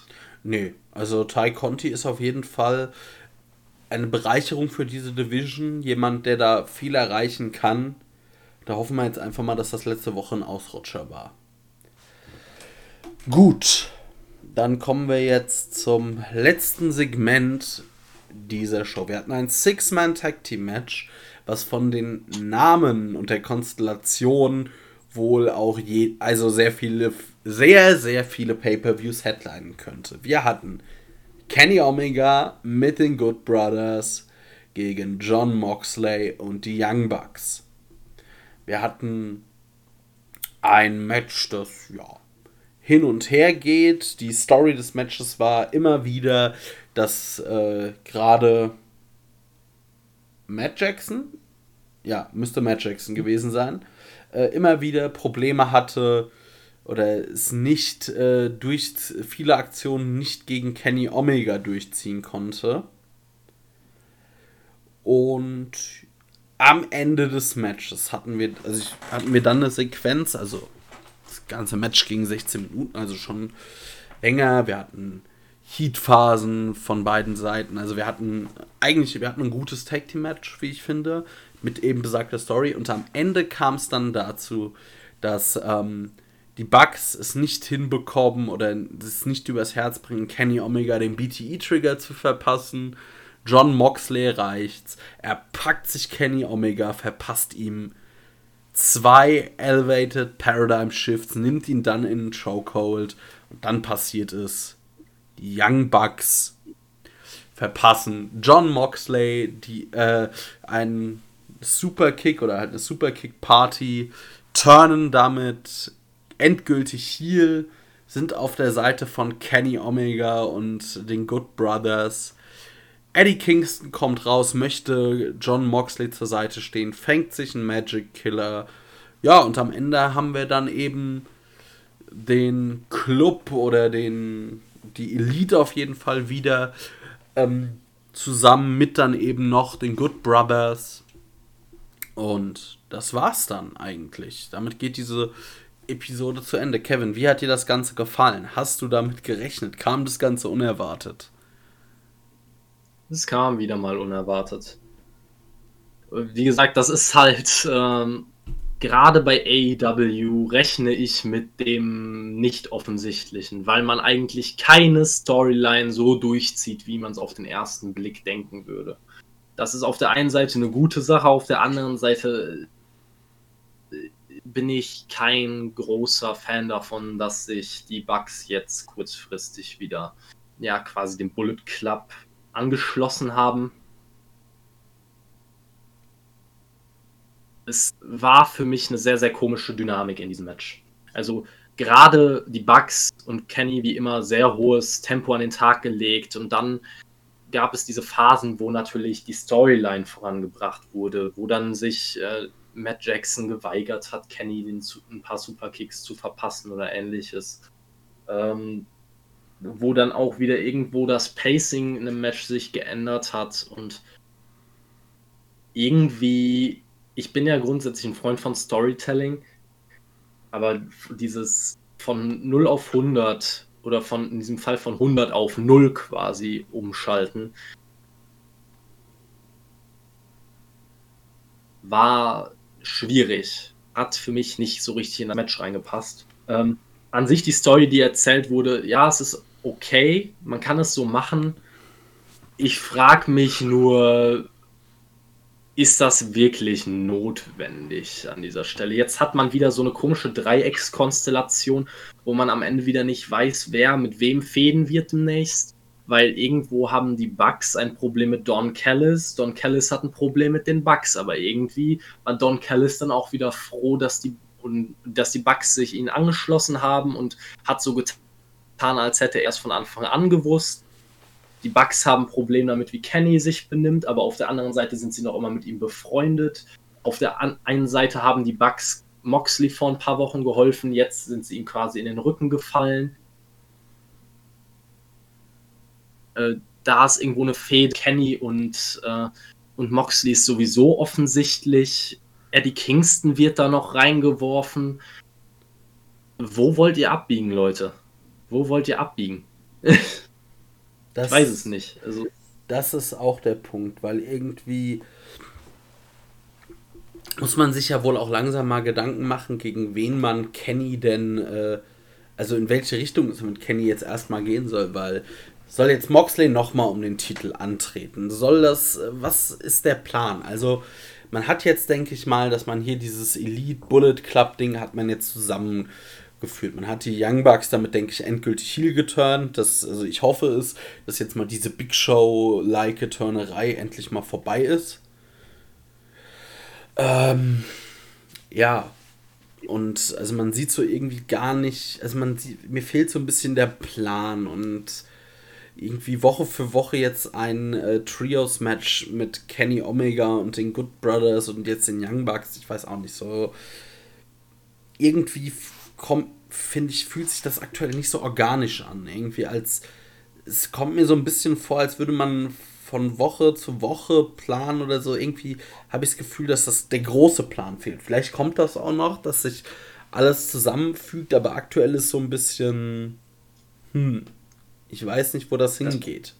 Problem, das Problem ist halt einfach, dass es in vielen, vielen, vielen AW-Storylines so viele Twists und Turns gibt, dass du, wie gesagt, ich rechne inzwischen bei jeder Storyline, die angefangen wird damit, dass es nicht so kommen wird, wie man denkt. Aber dadurch äh, fehlen manchmal auch diese OMG-Momente, diese What the fuck-Momente, wo du dir dachtest, okay, da habe ich jetzt wirklich nicht gedacht, dass sie den Weg gehen sondern man denkt sich so, okay, ja, ich wusste, den offensichtlichen Weg werden sie nicht gehen, also irgendwas hat, musste es geben und jetzt bin ich auch wenig überrascht, ehrlich gesagt.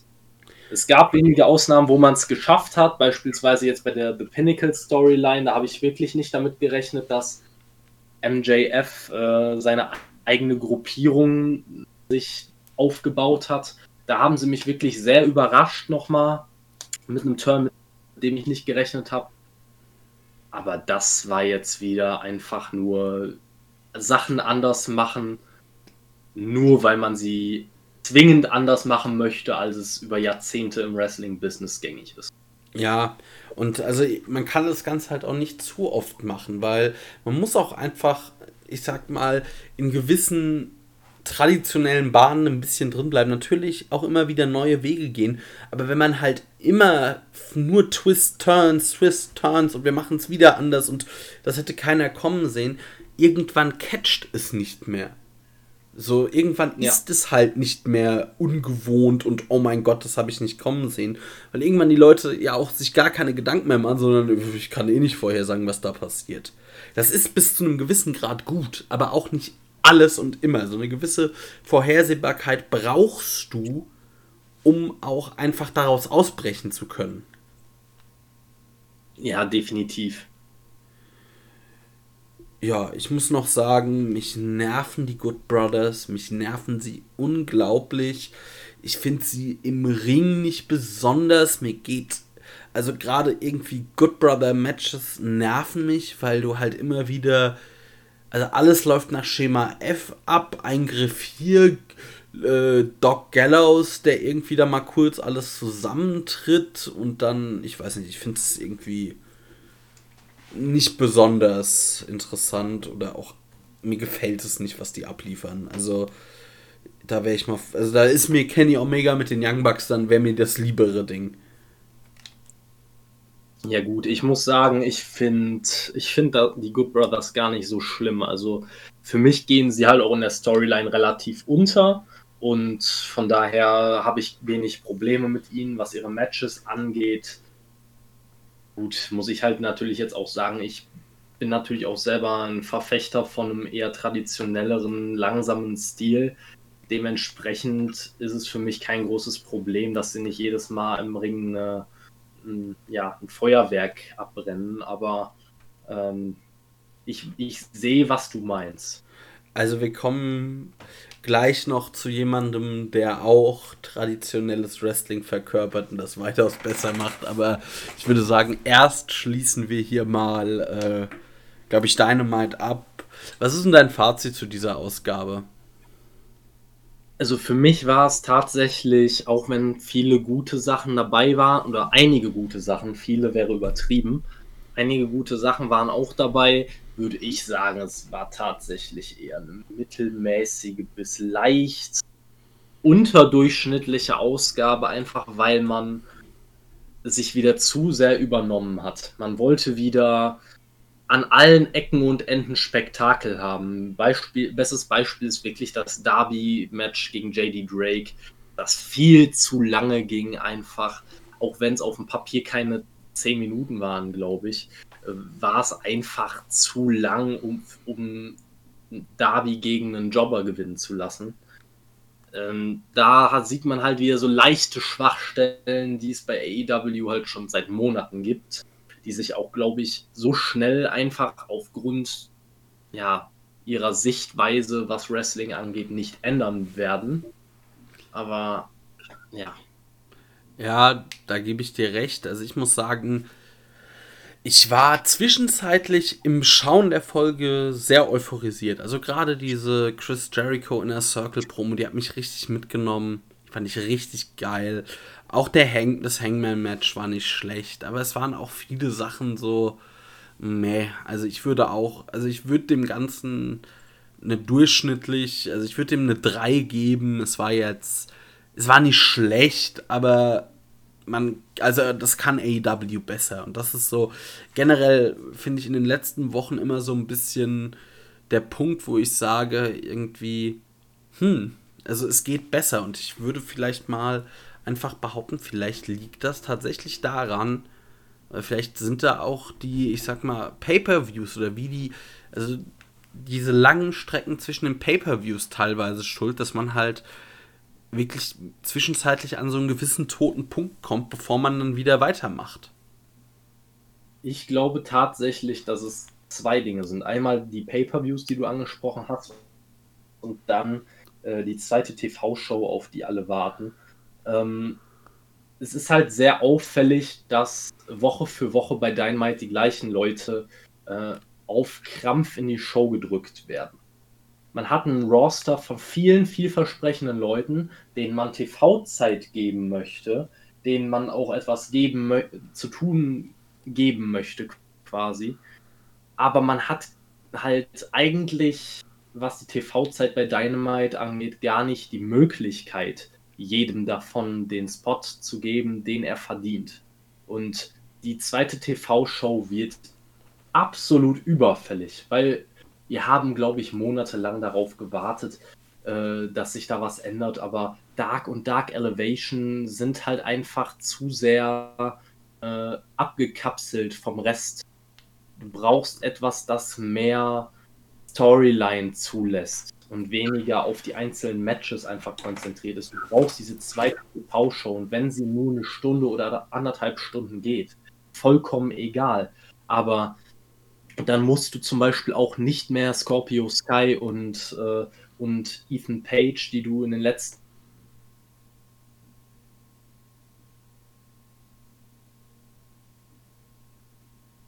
nicht interessante Leute sein in der Zukunft, die musst du da nicht mehr auf den Oberrang setzen und denen einfach sagen, ja, guckt mal, wie, wie echt coole Typen in die Kamera, wenn ihr eingeblendet werdet für fünf Sekunden.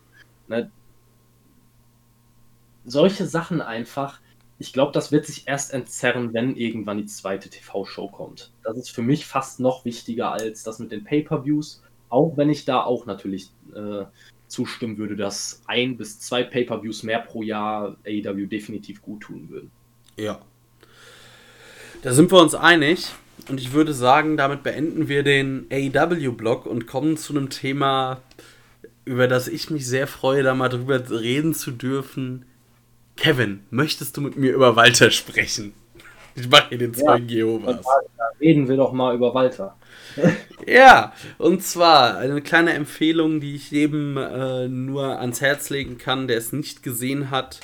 Und zwar haben wir in dieser Woche oder in der vergangenen Woche innerhalb von naja, nicht mal 24 Stunden uns über zwei Walter-Matches erfreuen können. Es gab einmal das Match gegen Tommaso Ciampa bei NXT Takeover Stand and Deliver, was ein gutes Match war, aber was ich jetzt gar nicht so sehr loben möchte, sondern das Match bei NXT UK gegen Rampage, äh, Rampage Brown, was ein großartiges Match war. Also ich da muss man beide Beteiligten loben, aber auch einfach Walter, der dort mal äh, gegen jemanden gekämpft hat, der eher so oder grob seinen Größenstandards entspricht und die einen recht schnell, oder das Match wirklich schnell begonnen haben und ja, eine, einfach ein grandioses Match dahin geliefert haben und ich wollte generell einfach mal,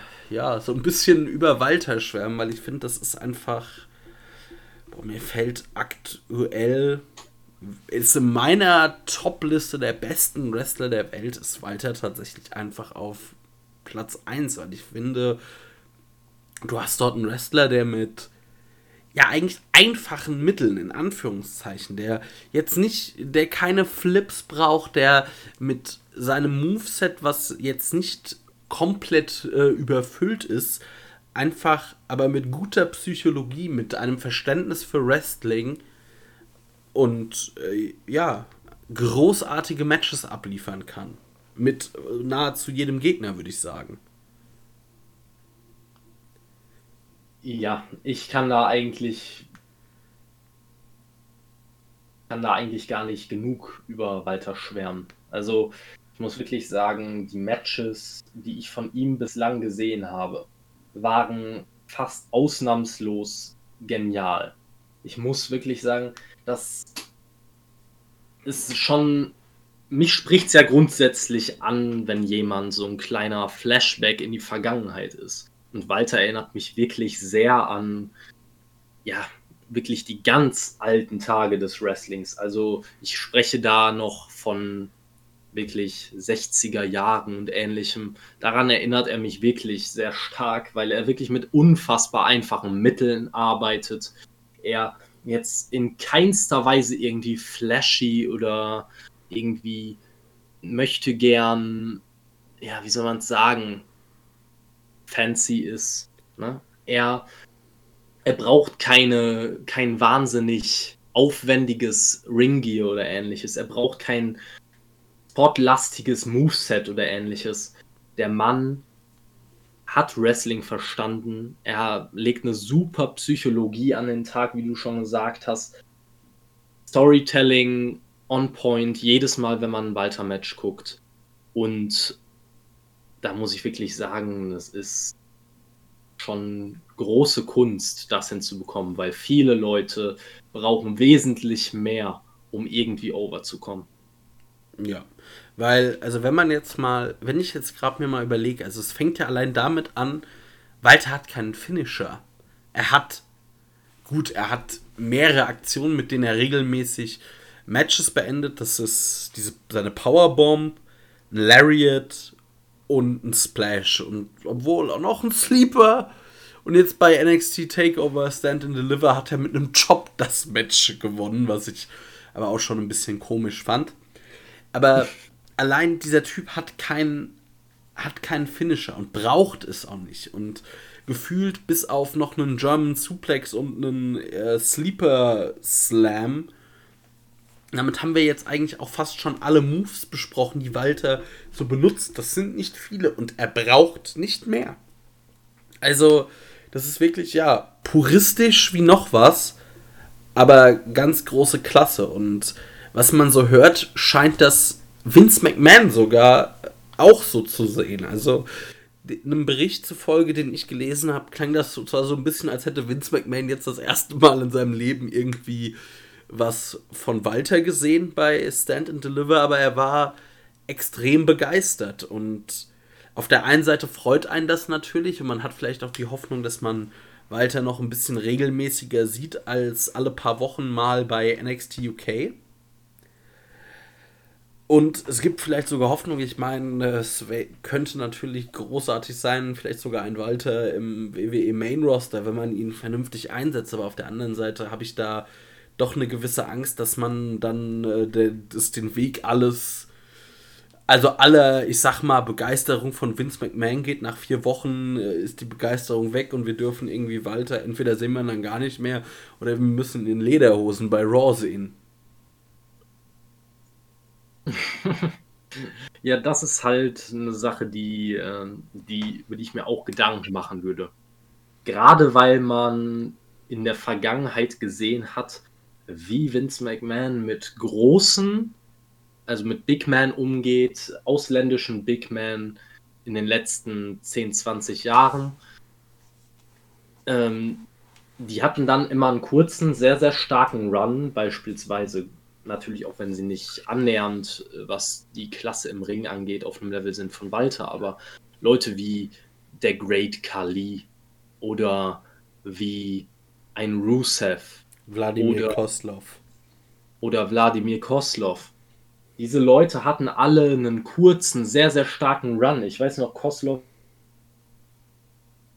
hatte auch eine lange Zeit, wo er unbesiegt war. Genau das gleiche hatte Rusev, glaube ich, am Anfang sogar auch. Ähm, beim Great Kali weiß ich nicht, wie lange er unbesiegt war, aber er ist halt auch World Champion geworden, durfte gegen den Undertaker gewinnen und ähnliches. Ähm, also es gibt immer einen ganz kurzen, mega dominanten Run und kurz danach äh, war Wladimir Koslov quasi, äh, hat T-Party gespielt mit Santino Marella und war in einem Tag-Team mit ihm und der Great Kali durfte seine Kali Kiss Cam auspacken. Rusev wurde regelmäßig wie der letzte Vollidiot dargestellt und durfte seine eigene Hochzeit natürlich, wie eigentlich jeder bei der WWE, der jemals heiratet, ruinieren. Eigentlich kannst du bei der WWE nur noch Single bleiben. Ähm, es ist einfach, da würde ich mir zu große Sorgen um Walter machen, als dass ich da, dass da irgendwie gut heißen könnte. Ja. Also da, da würde ich mir eher wünschen, dass er wirklich langfristig regelmäßig bei NXT eingesetzt wird. Das, da hätte ich Spaß dran. Ich glaube, da würde ich mir auch einige NXT-Matches von ihm angucken, hin und wieder mal. Ähm, aber Main Roster, bitte lasst es einfach. Ja. Vor, allem, vor allem, was viele Leute nicht sehen, ist der Unterschied zwischen. Wie bitte? Vince McMahon, Big Guys und was viele Leute nicht sehen, ist der Unterschied zwischen Vince McMahon, Big Guys und diesen und den normalen Big Guys in Anführungszeichen. Bei Keith Lee haben viele auch gesagt, ja, Vince McMahon wird diesen Typen vergöttern, weil er so gut im Ring ist und außerdem ja auch noch ein Big Beefy Boy. Ne? Der Typ sieht aber nicht aus wie die Leute, die Vince McMahon pushen möchte. Er sieht nicht aus wie ein Bodybuilder. Und genau das gleiche ist bei Walter auch. Und das müssen die Leute einfach sehen. Ein Walter, ein Keith Lee, das sind keine Leute, die sich für Mainstream-Audiences vermarkten lassen. Deswegen bitte lasst die Leute in der Nische, in der sie sich aufhalten, da sind sie genial. Aber sobald sie im Main Roster sind, werden sie einfach nur verschwendet sein ich könnte mir tatsächlich sogar vorstellen, dass ein Walter auch sogar in einem Mainstream funktionieren kann. Tatsächlich müsste, also in-ring-mäßig schwierig, aber mit seinem aktuellen Gimmick dieses Ringgenerals, der halt einfach rausgeht und zerstört, das kann schon funktionieren. Aber das würde man ihm halt ja. nie lassen. Also ich glaube auch, dass Wald, Walter könnte auch äh, ein Match abliefern, was, ich sag mal, WWE-Publikum zufriedenstellt und äh, wirklich gut ist. Aber man würde ihn das eh nicht lassen. Das hast du schon bei NXT's Takeover gesehen, dass er und Jumper nicht die Zeit bekommen haben, die sie gebraucht hätten. Das Match war weit entfernt von schlecht. Das war ein super, immer noch ein super Match. Aber das Potenzial, was dieses Match gehabt hätte, wäre halt eine ganz andere Nummer gewesen. Ja, ich sehe halt das Problem auch, du sagst zwar, Walter könnte funktionieren, aber das könnten diese Leute, das könnte auch ein Keith Lee, könnte unter Umständen auch mit Mainstream-Audience funktionieren. Das Problem ja. ist halt einfach, dass Vince McMahon nach Schema F vorgeht, schon seit Jahren bei den Leuten, die er pusht. In gewisser Weise muss ein Look da sein, der Vince McMahon gefällt.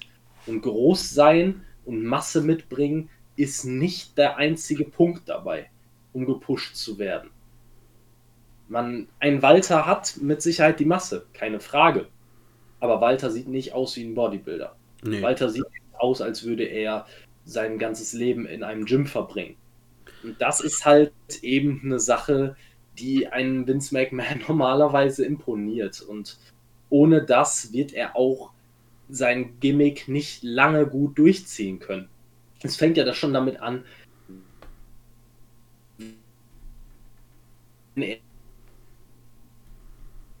in, dann hat Walter seine ganze Magie, die er hat, ganz schnell verloren. Ja.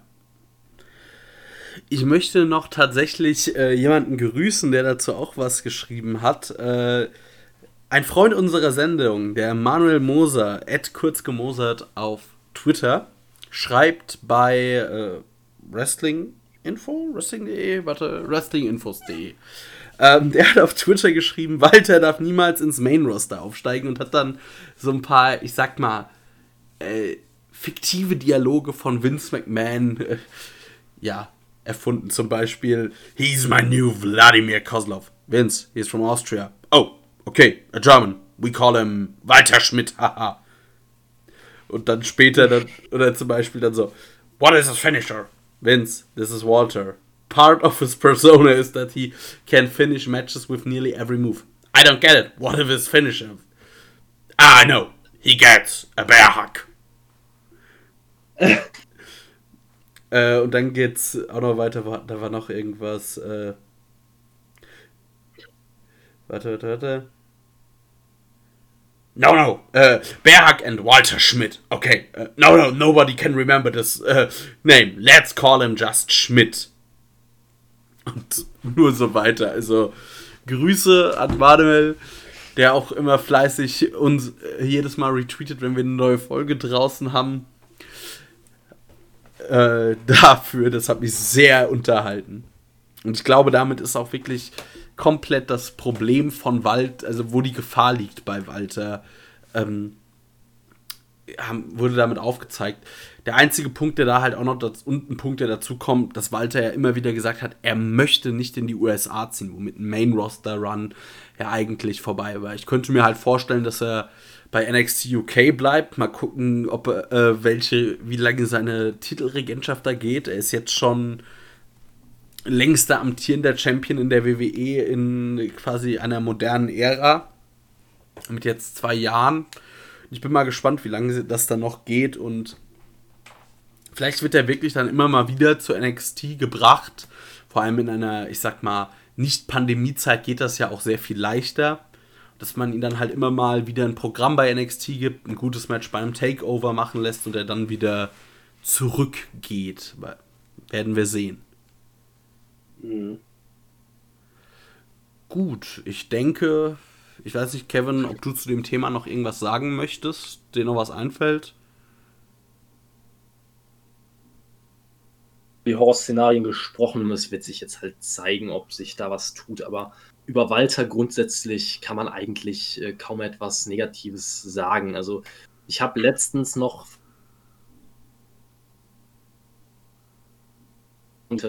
dass äh, der oder diejenige Walter irgendwo cringe fand oder komisch von seinem, von seinem Auftreten her und ähnlichem. Aber ich finde halt, das ist halt sein Gimmick. Er muss halt dieses überzogen Deutsche irgendwo herausbringen. Das ist, äh, dadurch zeichnet er sich irgendwo aus.